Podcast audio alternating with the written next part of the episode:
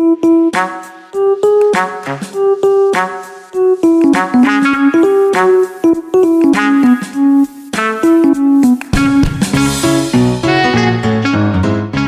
大家好，欢迎回来 Social Bistro。我是最近因为那个美式足球 football 赛季快要结束，觉得有点 depressing 的 Joe。为这种事觉得很 depressing，真的，因为 football season 很短，我就想说天哪，接下来就是有超过半年的时间，不知道要干嘛，不知道为何而兴奋啊。通常都是要等半年吗？其实我真的非常无知诶、欸，就是跟运动比赛很脱节。对啊，今年赛季已经稍微长一点了，但是二月中结束，一直到九月才正式开始，所以 football 赛季非常短，跟棒球跟篮球比起来。没关系啊，你不是什么球赛都看？我还是比较喜欢看足球啊。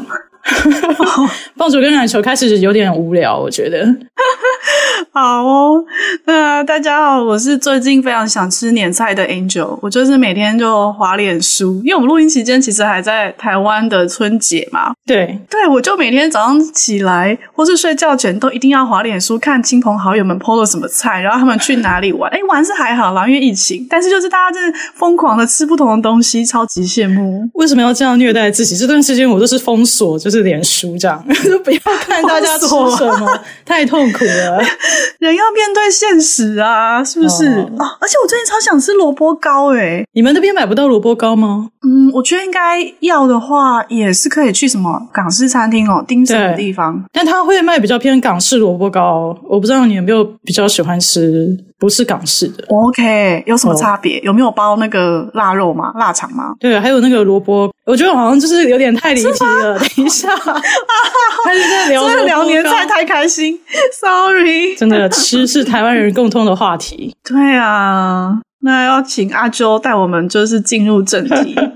对，今天我跟 Angel 呢，我要来实现 Angel 的愿望，就是来稍微聊一下种族这个议题。那主要是想要跟大家聊一下所谓的黑命异命，就是 Black Lives Matter 这个社会运动。我想说，呃，两年前，大概二零二零年五月的时候，我不知道大家有没有看新闻，就是疫情刚爆发的时候。美国各个城市还有其他的各个城市都爆发一连串抗议运动，然后都是跟黑人民权有关系。我记得那个时候也是新闻沸沸汤汤，我知道不是沸沸汤汤了，但是我是故意念沸沸汤汤。我好说要回到点菜话题吗？Sorry，因为那个时候又总统大选年嘛，然后所以呃就牵扯了很多政治因素。然后虽然是在美国发生的事情，但我记得脸书上好像有很多粉丝团在那边。互相站来站去啊，然后呃，什么什么哪一个团体反串黑人什么抗议团体，oh. 然后。砸店或什么？我记得纽约那边也蛮也有被砸，好像还蛮严重，有看到新闻画面。哦，你就是说，呃，趁这一波大家都在那边抗议游行的时候，突然就来乱这样子。嗯、呃，对，有些人这样，对啊，对啊，所以我要这一集我要非常非常感谢阿啾带我上车，就是可以谈谈种族的这个议题。因为我记得我们上次年底回顾还有什么新年展望那一集的时候，我自己还发愿，哎，这这这话不能话不能乱讲，而且不能乱发愿。我觉得发完愿之后，我本人的生活。我就变得非常忙碌，而且有点不知道自己在瞎忙什么，超可怕的。没关系，我们来，Anyway，然后趁这个时候可以来聊一下。但是大家可能觉得很奇怪，这件事情都已经过两年了，Nobody cares right now，就是为什么我们现在才要讲？对，绝对不是因为我们自己想做缘故，所以。可是，因为我其实蛮喜欢等议题热度过了之后再讲，诶，因为我觉得当下的议题，虽然那时候大家吵得翻天覆地，然后我觉得那时候有很多情绪在里面，然后过了两年之后，我觉得再回头看，比较能够用一个后照镜的观点去看说，说哦，那个时候发生这个事情为什么，然后。还有看一下过去这两年，美国的社会的确有因为这件事情发生了一些蛮重大的转变，是还蛮难得的事情，我觉得很值得拿来跟大家分享一下。嗯嗯，因为我蛮期待就分享的，因为我本人在疫情这段期间已经两年了，你相信吗？对啊，已经两年多。对啊，我觉得这两年我有点，因为我的社会接触就非常非常少，嗯，然后因为连学校也不用去了，所以。本来在学校有一些比较有机会讨论这一类的政治话题，嗯，可是我觉得过去这两年有一种活在半真空的状态，你所有看到的讨论都来自于网络，嗯哼，不然就是一些新社群媒体的新闻，然后你会看到一大堆人的情绪，所以 有时候会觉得天哪，我想要就是保持距离。那我觉得在现在不是热度的时候来谈，其实蛮好的，可以比较客观，然后拉开一些距离。对啊，我觉得是因为你的同温层比较比较进步，比较 progressive 吧，可能本来就是一个蛮开放的环境。那我们比较封闭，比较激烈吗？对对，我们以前比较不那么，所以我可以很明显的感觉到有往前进这样。对啊。我觉得是因为、哦，我觉得是好事诶对啊，哦，没错，期待期待。所以，我们这一集的架构大概就是我们先帮大家就是回顾一下当时，不管是 Black Lives Matter 或是两年前五月那个 Civil Unrest 在美国发生的暴动的一些背景，然后会分享一下我们两个那时候当时大概在干嘛，嗯，然后会分享一下我的巴尔的摩视角，因为巴尔的摩是一个以黑人为主的城市，所以有些事情我看到觉得蛮有趣的。然后的还有刚刚讲到说，嗯、呃，过了两年之后，呃，我们看到美国社会有发生一些转变，然后还有对身为我们台湾人有什么影响吗？就是关我屁事这样。嗯、然后最后最后呢，要帮大家解答一个非常常见的问题，我超常被问，就是为什么是 Black Lives Matter？这是什么意思？为什么不是 All Lives Matter？为什么黑人的命是命，我们其他人的命就不是命吗？这个问题我们到最后呢，嗯、来跟大家讨论一下。好哦，好哦。那我觉得一开始啊，大家可能不太清楚为什么会有这一波运动的兴起。可能前一阵大家开始关注的时候，都已经是什么 hashtag 啊，然后哪边有暴动，哪边有游行啊，等等这一类的。对。但其实啊，其实这一波的黑人的命也是命的运动，嗯哼，呃，如果可以这样中文翻译的话哦。可以追溯到二零一二年二月那个时候，而且最早最早其实不是警察杀人，嗯、就大家有基本概念吗？就是呃，Black Lives Matter 主要是针对长期美国历史以来美美国美国历史美国社会、多了，美国社会内对长期历史对也是也 是好吧，就是一个 long history。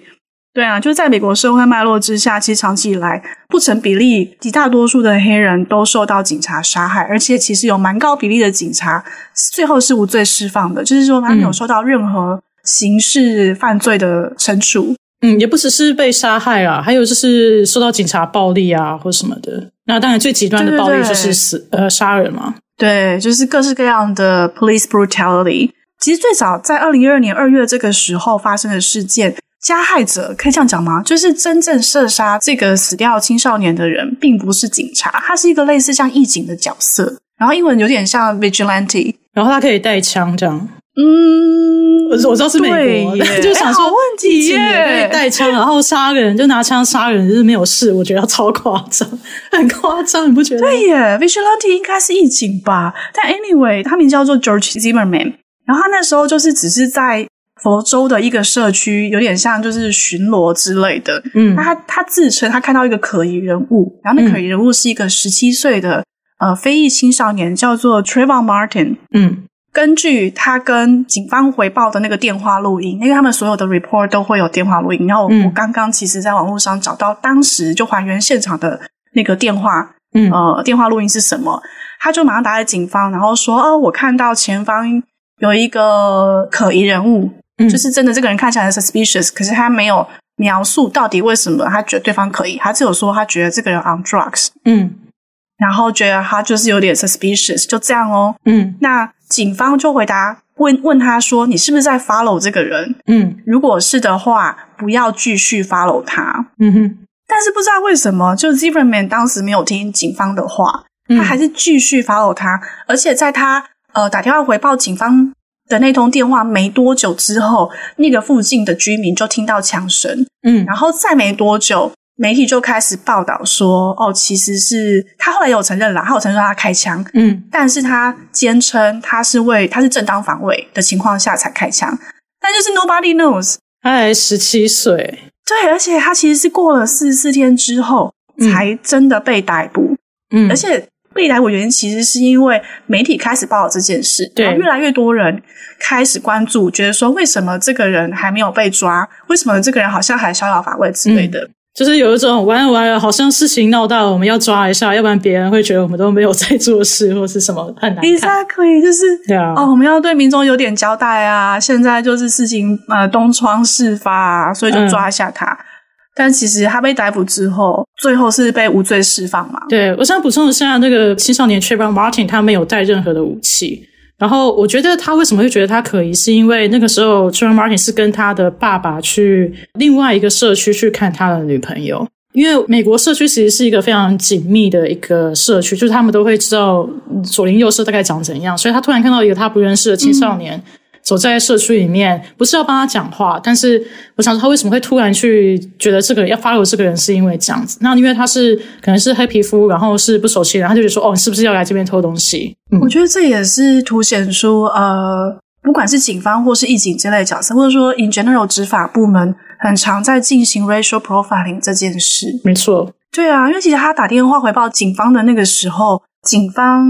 当下有问他说这个人的 race 是什么，他是 black、white 或是 Hispanic，嗯，然后他当下就说是 black，那警警方其实听到这个之后，有建议他不要继续 follow，嗯哼，但是还是继续做，这是不是前科很多？对，他就是觉得说，哦，我觉得看到一个。肤色偏深人，或是 whatever，我觉得他就是可疑人物。想说你不要再一直去追黑人小孩，你给我回来，让他继续追我什么的。我也不知道，这个我自己个人的猜想。我觉得这边可以补充一个数字给大家知道，其实后面陆陆续续还是有一些呃警察暴力，或者说甚至是警察杀人的事件发生。比如说二零一四年比较有名的是 Michael Brown，嗯嗯，Michael Brown 在 Ferguson Missouri 那边。杀被杀害嘛？还有那个 Eric Garner 在 New York City，嗯，但其实这这个时候发生的事情，我人都还不在美国。对，哦，Eric Garner 那个时候你不在美国。Eric Garner 那个时候我记得有闹蛮大的，他是一个很大只的人，但是他好像我记得也没有带武器，然后警方就因为觉得他很大只，然后就把他锁喉，然后就给他那个好像是窒息而死吧？那不就跟那个后后来发生的很像？觉得有点像。George Floyd 很像，对，因为被警方锁喉致死。有一个 pattern，就是以前三 K 党很喜欢，就是把黑人吊在那个树上，或是吊在哪里，lynching，对，对，对啊，lynching，没错，对，没错，对，然后。Ferguson 那个时候我也是蛮有印象的，因为我那个时候只是一个单纯不涉世事的小博士班学生，然后有一天回家吃饭的时候看新闻，想说，诶，坦克车出动包围 Ferguson Missouri，然后这是超夸张，商店被砸放火，然后我想说，哇，现在是怎样？就是坦克车在美国本土里面出动镇压自己的小镇，这样，对啊。哎，那是那是你第一次对于就是种族冲突的议题比较深刻的印象吗？因为我觉得，因为那个时候我在 Massachusetts，然后因为我基本上百分之九十都是白人吧。我就是来美国之前，我知道有这样子的种族的问题，但是没有这么深刻的感受。然后那个时候，我觉得其实是自从很久很久以前，我们小时候有一次在 LA。有发生过一次类似的暴动嘛？然后也是跟黑人种族议题有关。但那个时候太小，我已经不记得了。Ferguson 那个时候，二零一四年是继很久很久以前的 LA 暴动之后最大的一次，就是关于呃种族歧视这方面的暴动，其实是真的是很大。嗯，我觉得当你讲那个坦克车的时候，嗯、真的有夸张到诶、欸、对啊，我不知道是因为社交媒体突然就是比较兴盛，所以这种事情就传的很快。不再只是就是地方新闻或干嘛之类的，嗯嗯、然后一上来大家网络一传，然后我觉得会放大那个效应，所以就是从呃，嗯、诶，所以才会有 hashtag 嘛，就以前没有 hashtag 啊，啊，所以我觉得从二零一四年那个时候开始，就有越来越多这件事情被爆出来，然后每次。爆出来说就会有类似的事件，因为他就想怎么又来了这样。然后二零一五年在 Baltimore 也有发生类似的事件，然后也是一样，那个国民兵出动，坦克车包围 Baltimore 这样。天哪！对对对对对。对，我我这边赶快补充一下，回到我二零一二年啊、嗯、Trayvon Martin 被杀那个事情啊，其实在那之后就开始有黑人运动者发起要 Hashtag，所以 Black Lives Matter 其实从二零一二年、二零一三年那时候就开始的。对，对，对，只是说我们可能一直到近几年，随着就是每一年、每一两年、每一两年都有这些很 brutal African American 被警察杀害的事件发生，所以那个累积起来的运动的能量啊，或者是说那些情绪就越来越多、越来越多这样子。对，我觉得用这个比喻，我不知道很多人可能毛会起来，但是我觉得这个比喻其实蛮可以让大家想象一下，在美国的黑人他们对这些事情的感觉是什么？我觉得大家要想象一下，如果今天三天两头就有一次二二八被报道出来，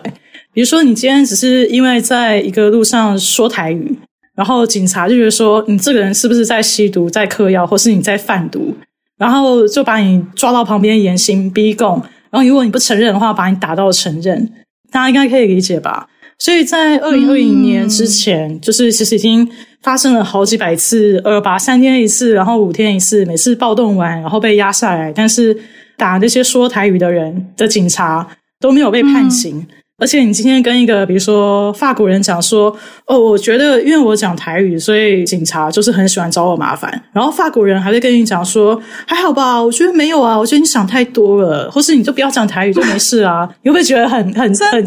很生气？觉得很对不对？觉得很干啊，想说什么啊？对啊，而且黑人就是你知道长得就是那个肤色，你也没有办法不当黑人啊，所以。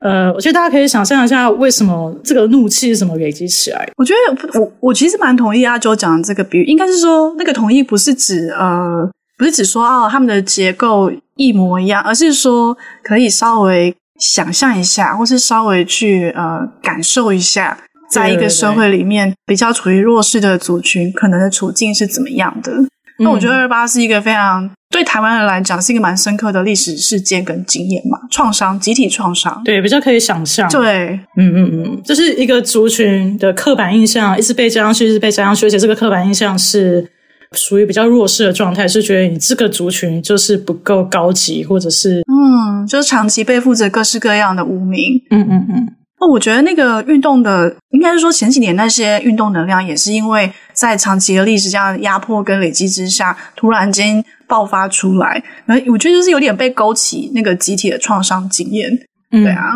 然后我印象很深刻，好像要查题了。我印象很深刻，我在 学校的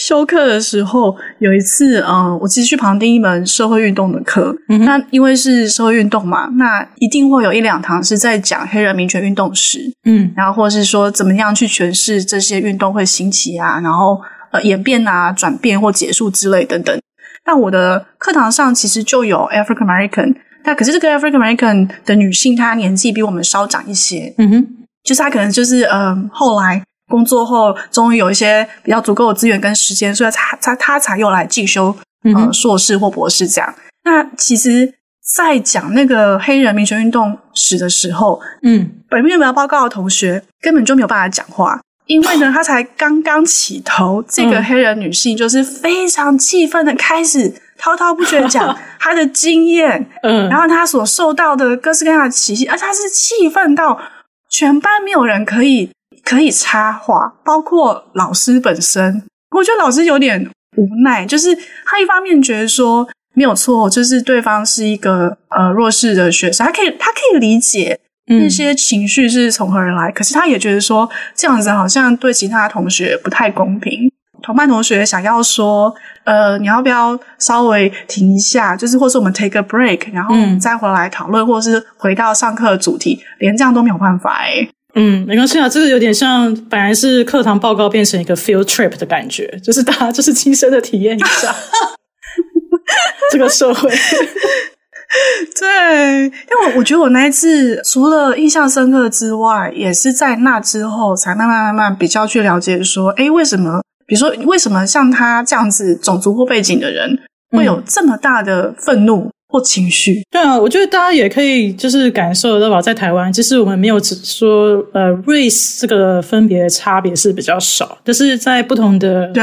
呃群体之间会受到歧视，还是像我刚刚讲的，就是早期讲台语的人是会被歧视的吗？嗯嗯嗯嗯，对对对，我觉得这边可以给大家一个统计数字，比较可以想象到底这个族群在美国社会下有多么的悲惨。我真的每次觉得好像要讲他们多悲惨，就是一件很奇怪的事，可是又觉得这些统计数据很重要。对啊，嗯，没办法，可以，大家可以想象一下哦。二零一九年的时候，就统计数字显示啊，全美国有超过一千个黑人被警察杀死。就是其他的死因或只是遭受暴力就不谈了，这边只是单纯统计说他是被警察杀死的非裔美国人，只有一千个这么少，我觉得一定有超多没有被报的呀，yeah, 可能吧。如果所以啊，其实如果你是 black，你被警察杀害的几率是其他肤色或其他种族的人的三倍。嗯哼。然后呢，在此外，在二零一三年到二零二零一九年期间，百分之九十九的警察涉嫌杀人事件是完全不被起诉的。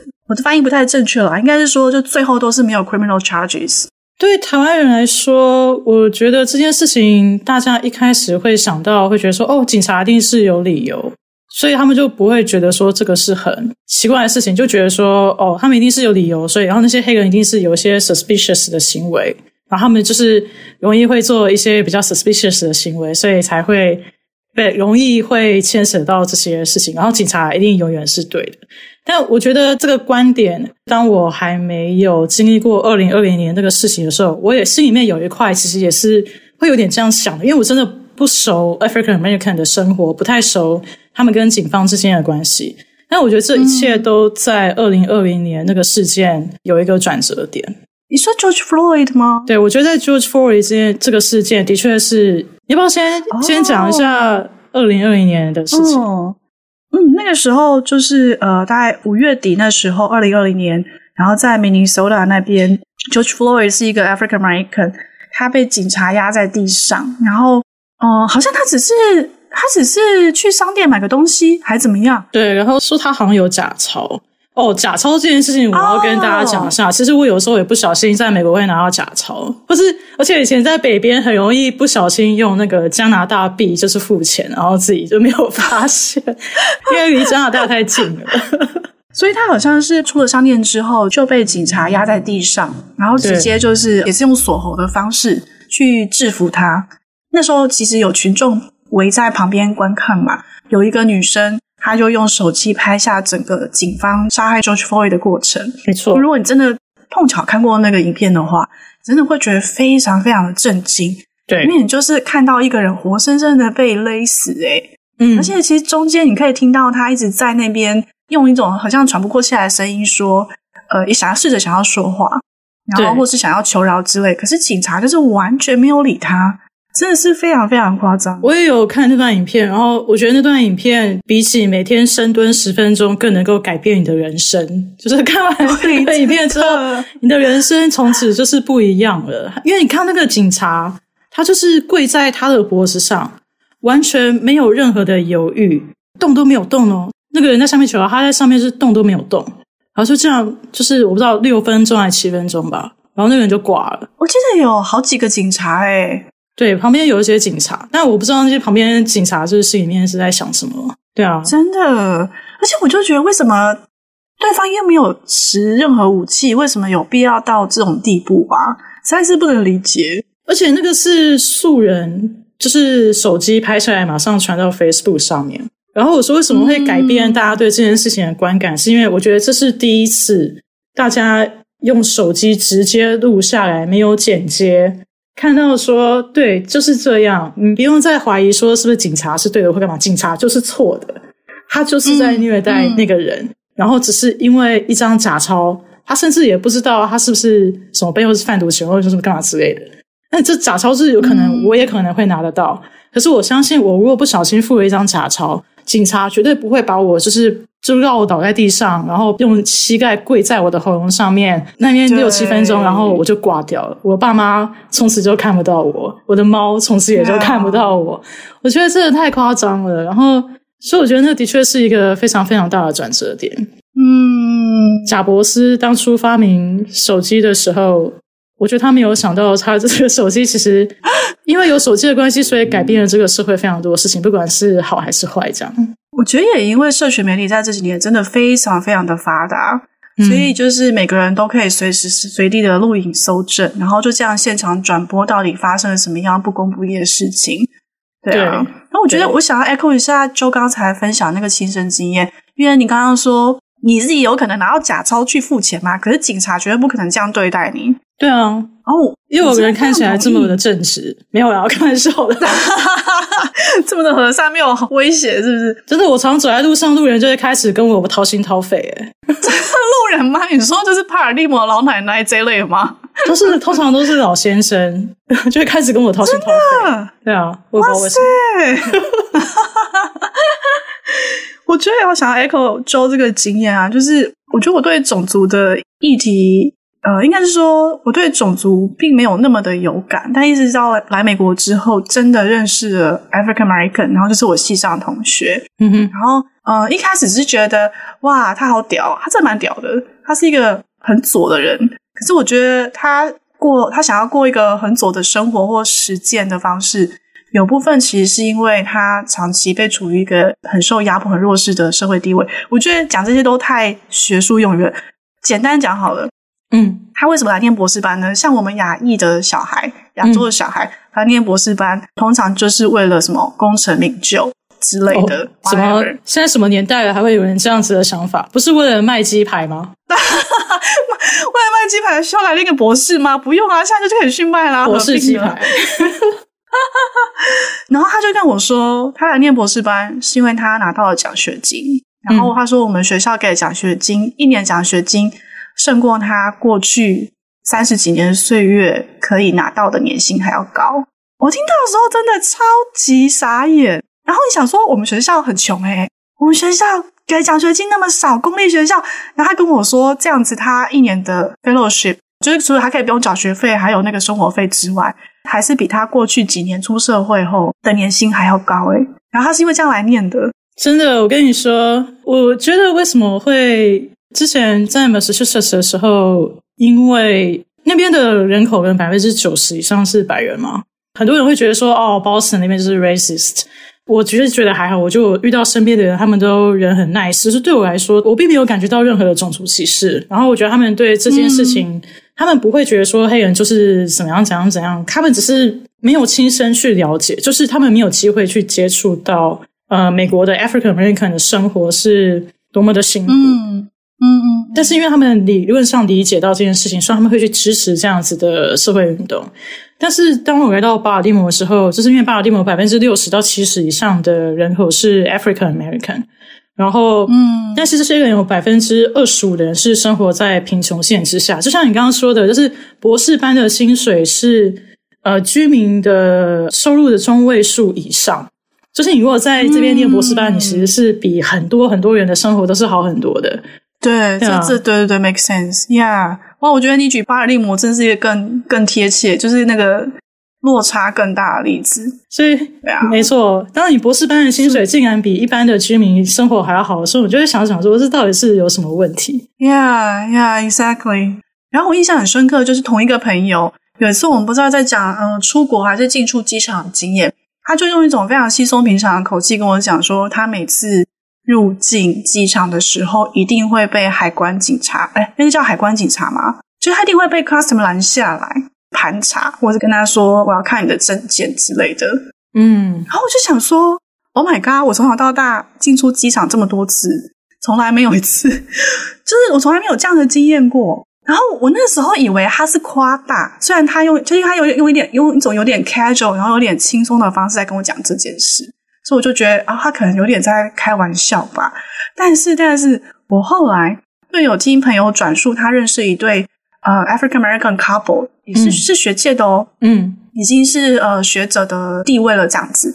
嗯，然后那对 African American couple 说，他们只要入境美国的时候，一定会戴上学校发的那个帽子，就是会有印学校 logo 那种棒球帽，嗯，然后不是因为他们很爱自己的学校，而是因为这样子一看就知道他们是什么单位，嗯。然后他们就比较不会被警察拦下来，嗯，所以我突然意识到，在那一刻我突然意识到说，原来这个对他们来讲是其实是一个很普遍的经验呢。嗯，对，对啊，就像嗯，要不要解释一下，这就是一个 racial profiling 的例子嘛？还有就是 system racism。我觉得 system racism 叫做系统性的种族歧视。我我觉得就是以我一个那个非社会科学界的人，我觉得好像很难解释什么是 system racism。你要不要来解释？没关系，你要不要？要不要在我 就是解释之前，你先跟我说说你的你的那个理解是什么？就是好像觉得就是社会在跟你对着干啊。但是好像又不是说法律上面明文写着说黑人跟狗不能进来，而是是一种有点像围棋是，有到围棋式的 level，然后可是你又很难去跟别人讲，就是好像是一个你可以感受得到，但是别人感受不到，但是又存在在这个系统里面社会里面的感觉。OK，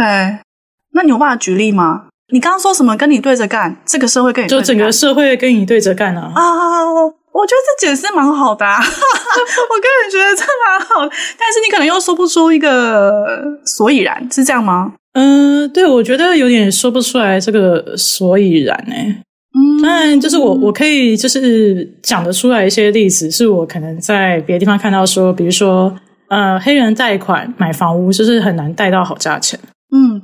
嗯、呃，我觉得我的了解蛮粗浅的，诶，我就是很粗浅的随便解释一下，希望就可以满意。嗯，应该是我觉得 system systemic racism 很多人就是会把这个词等同于制度性歧视 institutional racism。嗯，那我觉得 institutional 的话就比较好理解，那很多东西都是制度嘛，学校教育是一个制度，是一个 institution，嗯，金融体系是一个 institution。嗯。监狱体系 （criminal justice system） 是一个 institution，嗯，这样，也就是说，其实，在人类社会中，尤其是现当代啦，当代社会各式各样的 institutions，嗯，那在这些制度里面存在着各式各样针对种族的歧视，然后尤其是对于有色人种，或者是说就很直接讲，我们这边今天要谈的，就会是 African American 是非常不公平的歧视，嗯，但是大家讲歧视就会觉得有点遥远，好像一定要是。呃，在你面前说你就是什么对下等人，但是其实好像不是这样。对，那其实不是这样，并不是说哦，我一定要听到这个白人骂这个黑人，说你这个黑鬼，这个才是歧视。嗯，或是说今天我是一个 African American，然后我去申请贷款被拒绝，可是他们拒绝了以后，绝对不会跟你讲是种族的关系吗？嗯嗯，对，就是有有的时候也是 unconscious bias 嘛。Yeah，所以就觉得说，哎，这个算歧视吗？但是大家要不要看看看一下那个统计数字，你就会知道这绝对是个歧视。嗯、对、嗯，所以为什么我前面讲那个统计数字很重要？我这边又要拿一些统计数字来讲，因为大家如果不是那个族群的人，然后因为你没有切身感受到，那你就只能用统计数字来了解一下他们族群面对的状况嘛，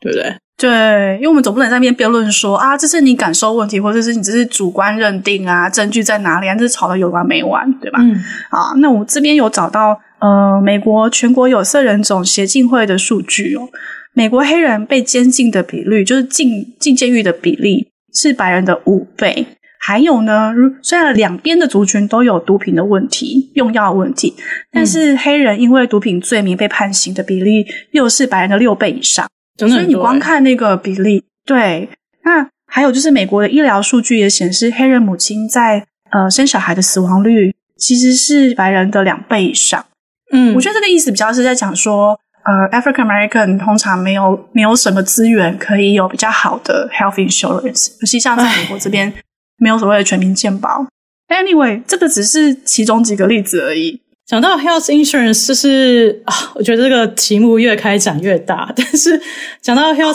insurance，因为 要录两小时吗？我们学校二十小时，因为我们学校我在医学院这边工作嘛，所以我对于呃对于 health insurance 的关系，就是有一点点想法，因为。因为其实我我不知道是不是各地的 African American 都有这样子的经验，但是传统上来说，African American 在巴尔的摩对于医院是非常非常不信任的，因为他们早期就是可能六七十年前吧，医院是会拿黑人做实验，然后而且早期的医生因为他们都是白人，然后在 medical history 上面，在医疗史上面，就是有一段黑暗的时期，是他们觉得黑人就是比较不怕痛。所以他们就是可能帮黑人做手术的时候，是可能会不给你止痛药，或者是他们就觉得说，哦，反正你看起来皮肤很厚或干嘛之类的。所以，呃，美国的黑人起码在巴尔的摩跟医院的关系是非常非常不好的。他们打从心里面会不相信这个体制。然后，因为最近就是这两年不是疫苗的问题嘛，嗯、那 African American 对于疫苗的接受率也是比较低。然后我就看了那个数据，哦、你就想说，嗯嗯，就觉得很很心。痛吗？就是想说这个，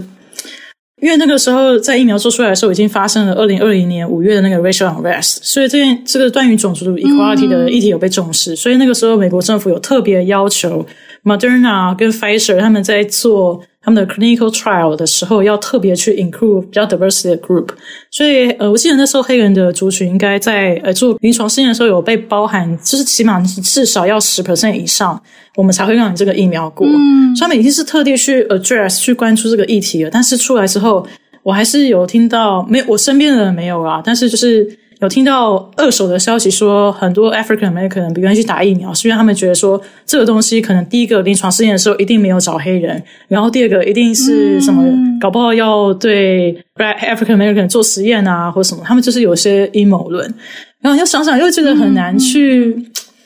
怪他们，然后就觉得这个问题真的很难解。然后再加上因为这样，所以他们在疫情当中是受创非常严重的族群。对对。我觉得这是心情会很复杂，就一方面你会觉得说可以理解他们长期以来对体系的不信任，对各种制度的不信任，嗯，对吗？那这个部分就是主要是医疗体系。可另一方面，你也会觉得说，可是就平心而论，最终没有办法接受打疫苗，或者说抗拒打疫苗，虽然是来自于他们的集体创伤经验，但最后受害的也是他们自己本身。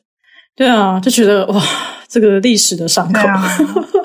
真的诶，哇塞！没错，像你刚好讲到 Baltimore 的那个呃在地的经验，要不要请 Joe 来跟我们聊一下你参与 Baltimore 那个 Black Lives Matter 的运动？好，因为因为后来就是在包尔的摩这几年，深切的感受到他们真的很很可怜嘛，可以他们可能也不需要同情，但是我就是有这种觉得说。因为那时候疫情就关在家，然后所以很多时间看新闻，再加上看了那一段改变我的人生的七分钟的影片，我也忘记是不是七分钟，嗯、改变我的人生的影片。然后我在下里面就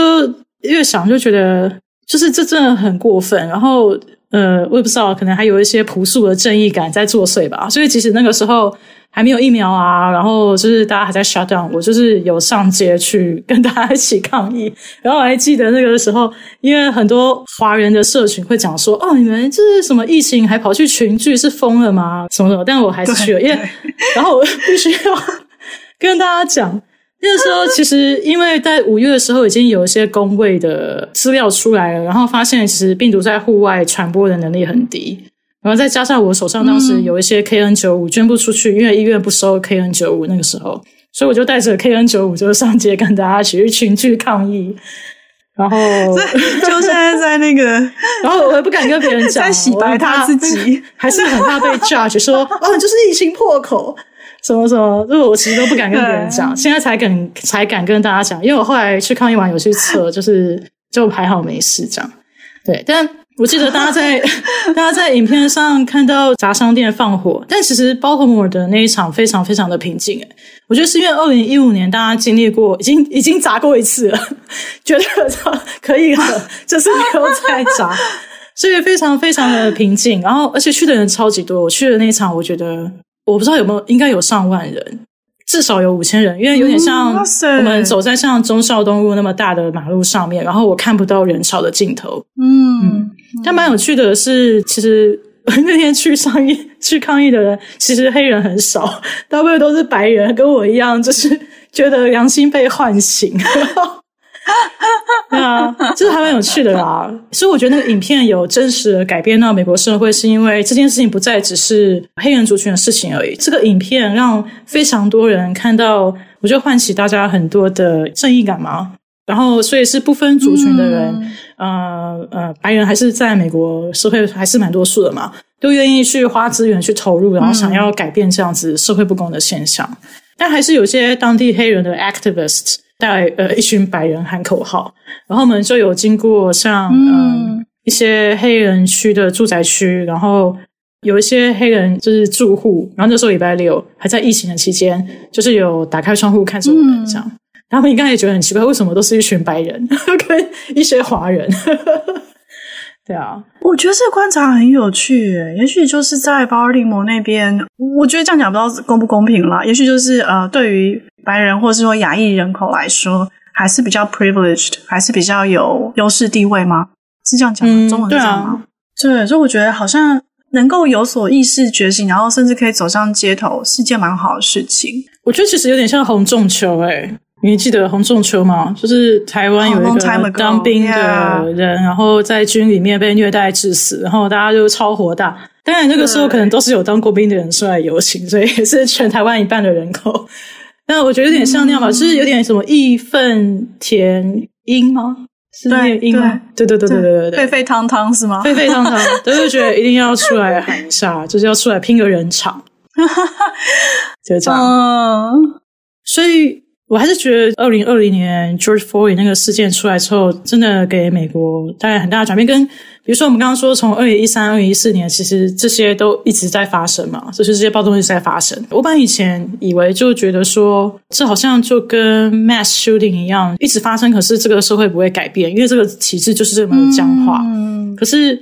这件事情之后。我发现，可能因为是跨族群人的融合吧，有很多有 resource 的人，他们真心的觉得这件事情需要改变，所以愿意拿出 resource 来去促进这方面的改变。不管是从联邦政府的角度，或是地方地方政府可能不一定，嗯、但起码从联邦政府的角度，或是在很多的私人的 institute 里面，比如说像我直接会打交道的，就是国家卫生研究院嘛。国家卫生研究院就是也开始希望有很多的计划是可以 address 那些少数族裔，也就是黑人族群，Hispanic 也算在里面，女性也算在里面。就像我刚刚说的那个疫苗政策一样，就是一定要照顾到他们，嗯、或是 address 他们比较特别的一些 health issue，就他们健康上面的议题。对啊，然后还有生医界其实还是蛮白的，就是。即使是在巴尔的摩，我觉得我看到所有的教授几乎都是白的，跟以前在 Massachusetts 可能是一百个白的教授里面一个黑的，现在可能是一百个教授里面白的教授里面可能五个 maybe。所以现在每个学校找新教授的的时候，其实都一定会要求要有一个东西叫做 diversity statement，就是哎要怎么解释？就是 diversity statement，就你怎么样在你的研究跟教学 include diversity，这就是促进 diversity 这件事。对啊，而且我觉得这这件事情蛮有趣的，是因为它不是直接说 African American，像 African American 一定是被包含在里面，但有点是爱屋及乌，想说所有的 underrepresented minority，所以不管是新移民或者是 Hispanic，或者是 Hispanic 是西裔的移民，像墨西哥或者是中南美洲。对啊，那好像蛮常听到，因为大家都会质疑说，到底写这个 diversity statement 是不是只是一个政治正确，还是学校真的会看？我也很想知道，真的会看，因为我最近有有一个给要找工作的呃一些年轻学者的 symposium 一个研讨会，然后他们就非常强调你的 diversity statement 要写得很好。然后我因为 Angel 的帮忙，就是有帮我看一下，所以我有选上那个，我有去那个 symposium，我就看到里面有看到我认识的系主任。然后在那边是真的有在从这个 pool 里面的人去找他们想要 recruit 的人，然后很棒诶，我觉得以前在二零二零年前也有听到这些事情在发生，可是大家就会觉得说哦，好像只是做做样子。但我觉得二零二零年开始之后，我觉得大家是就是真的要做了，我有这种感觉，哦，蛮好的诶，对啊。然后我觉得呃，你可以说有点政治正确吗？但我其实觉得，反而是我的感觉啊，就是从我二零零八年到现在，我觉得是大家会愿意把这些事情讲出来了。这些事情不再只是就是哦，一群左交在那边啊、哦，就是讲来讲去，然后很生气或干嘛，而是是扩散到每个阶层。嗯嗯嗯，对我自己的老板，就是他也是一个。很 privileged 的人，但是他主动的跟我说，因为我我有参加一个也是国家卫生研究院呃 sponsor 赞助的计划，是希望去 reach out 去找我们呃刚刚提过巴尔的摩有很多黑人的学生嘛，去 reach out 到呃去 recruit 一些黑人的学生，然后到我们研究室里面，就是让他们接能够接触到这些学术界的资源。然后他主动的跟我说，我们应该要 recruit 这些学生，然后让我们实验室。你的意思是以前不会吗？以前不比较不会讲这样子的话题，虽然我没有在这个实验室待非常非常久，可是大家不会主动在谈话当中提到这些事情。哇，那那那真的是蛮具体的改变的。对，嗯、他就是特别有跟我讲，虽然我们后来没有 recruit 成功，那这是另外一件事情啊。对啊，嗯嗯，我觉得我好像跟 Joe 的经验比起来。嗯，先讲过去疫情两年这段期间，本人没有勇气去参加街头运动。所以我就是在家当一个键盘参与运动者哦。啊，键盘乡民没有啦，我其实也没有去跟人家比战。就我觉得我的观察跟参与比较远，就真的是、嗯、呃网络社群啊，然后看大家在那边比战啊、互骂什么的。其实我觉得蛮对我来讲蛮难受的，因为我觉得在纽约各式各样的声音都有，嗯，然后那个声音有时候其实离你很近。比如说我有身边的朋友，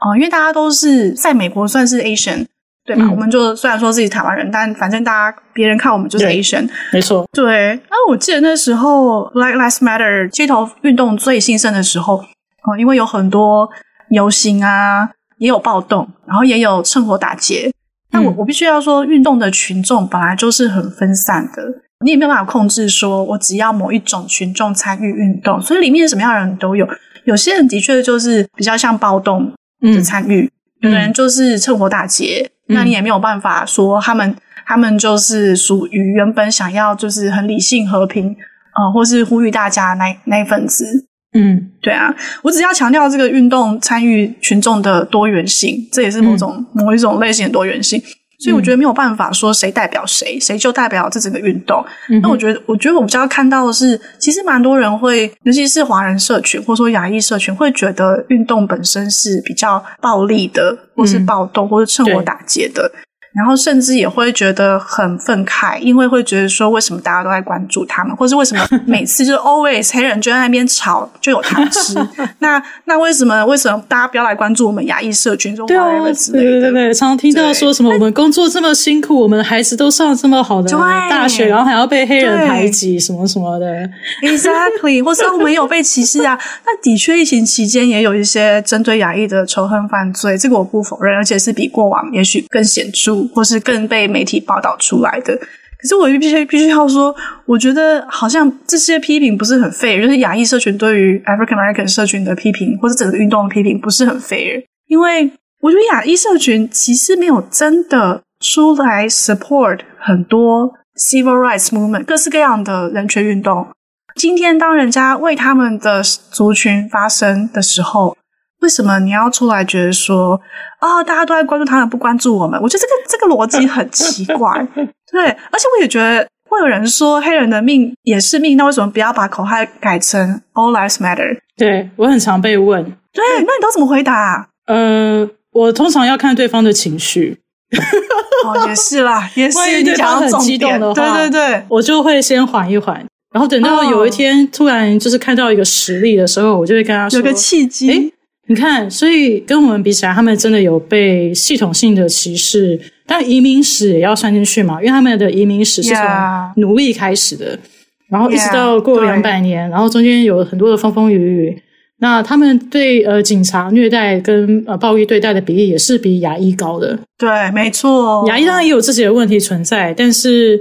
他们去特别强调，虽然他们被忽略了这么久，而且被系统性歧视了这么长的时间，但我觉得这个其实是逻辑问题吧。就是 Black Lives Matter 不等于 Not All Lives Matter 啊，我也不太懂，就是为什么会有这个问题？什么意思？什么意思？你的意思说你不能理解大家会有这个疑问，还是你觉得这两个？哦，我觉得逻辑上就是有一点。就我觉得大家做人不能只想到自己啦，我觉得这样。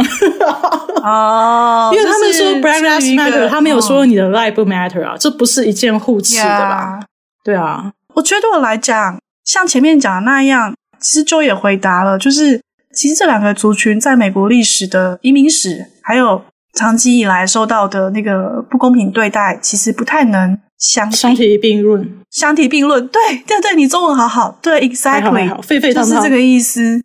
对，那当然，当然，亚裔也是弱势族群之一。嗯，但是当我们讲 Black Lives Matter 的时候，是要 highlight 他们 African American 长期以来受到的不公平的制度性的歧视，还有那一段黑奴的历史。对，那我觉得 highlight 那一段历史跟这个集体经验或集体创伤等等之类的，其实某个程度上也是在指涉说，那我们应该也要 recognize。像这样子，呃，一样是弱势族群的，在美国社会的历史，没错。对，因为我觉得本来就是，老实讲，就是要 highlight 最弱势的那个族群，或是那个那些不公不义最能够彰显问题的族群。那我觉得 highlight African American 的这个部分，刚好反而可以凸显说我们亚裔的呃历史是怎么样的，嗯，开始来关注自己的移民史，呃，或是在日常生活中受到一些伪歧视或是制度性歧视等等，嗯、而而不是说哦我们要来比谁比较惨，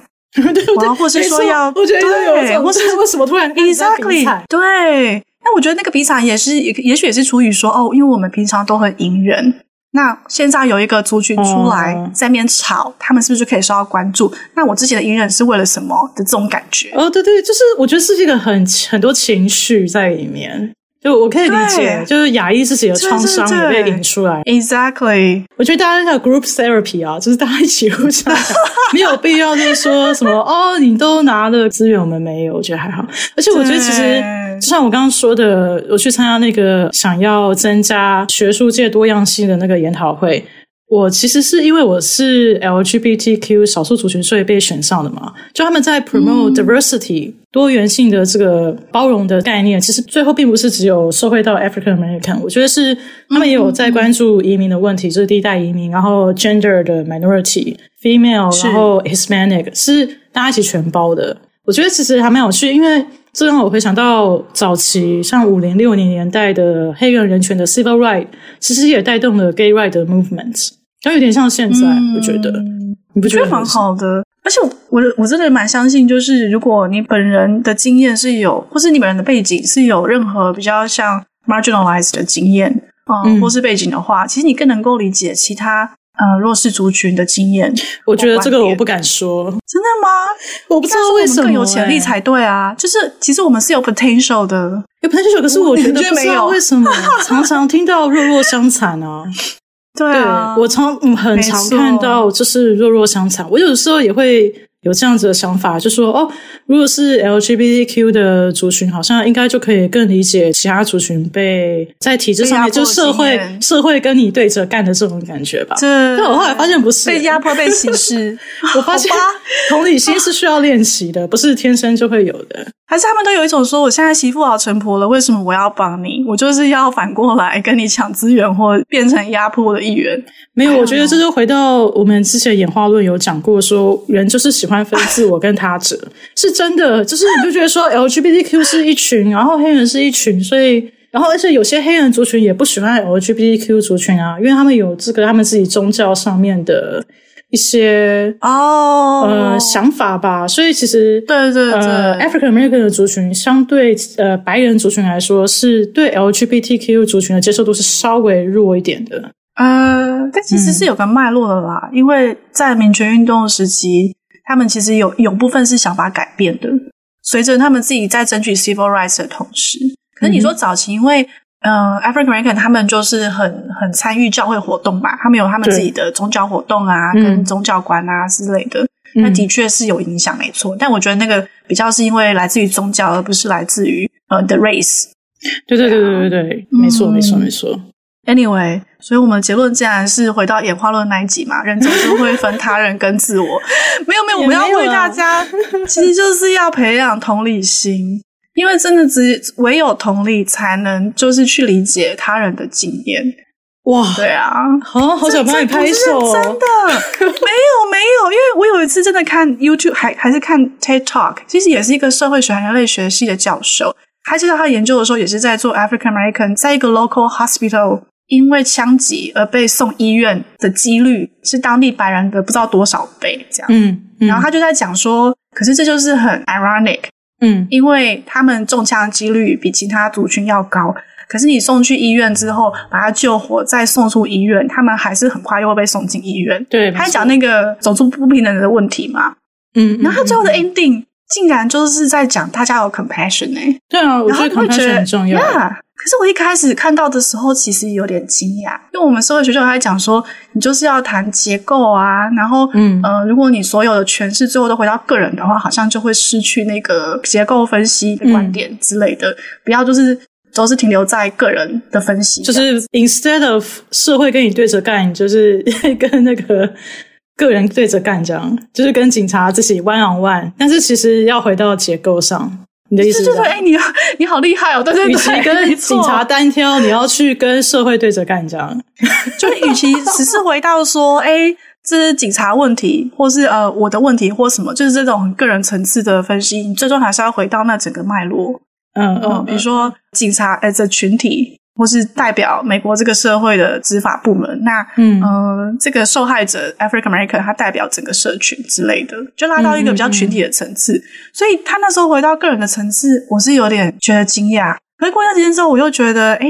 其实社会跟个人结构跟个人到最后是怎么讲？互相那个 dynamic 就会是互相累积。如果你不回到个人的话，是没有办法透过个人的改变去做更进一步的社会改变。然后社会改变其实都是来自于个人改变。对啊，我就会觉得，哎，这很道理耶。我觉得你到了那个见山又是山的境界，恭喜你！啊，真的吗？给我工作比较实际吧，拜托。对对对，那所以今天这个 podcast 希望借由我的经验分享，然后还有一些数据，然后还有 Angel 的经验分享，还有我们提到的一些比喻，让大家更能够同理为什么，嗯。希望可以让大家更理解美国的种族议题背后的千丝万缕。其实没有讲到千丝万缕的啊，但 其实没有啊。对，没有没有讲到这么复杂，但是让大家体会一下为什么有很多人对这件事情这么愤怒，然后还有美国社会正在发生的转变。对啊，我今天要谢谢阿啾，就特地给我这个机会来聊种族议题。然后虽然我们都是，我是还蛮之前的，在美国这边经验非常非常的资浅，然后就是只是。插科打诨随便回应一下这样。然后其实我们我觉得阿周在巴黎摩经验听起来真的非常的深刻也很珍贵。对啊然后也谢谢他分享之前在 massachusetts 跟在巴黎摩到底有什么不一样嗯。谢谢好谢谢大家的到此为止啦。嗯拜拜下次再见拜拜。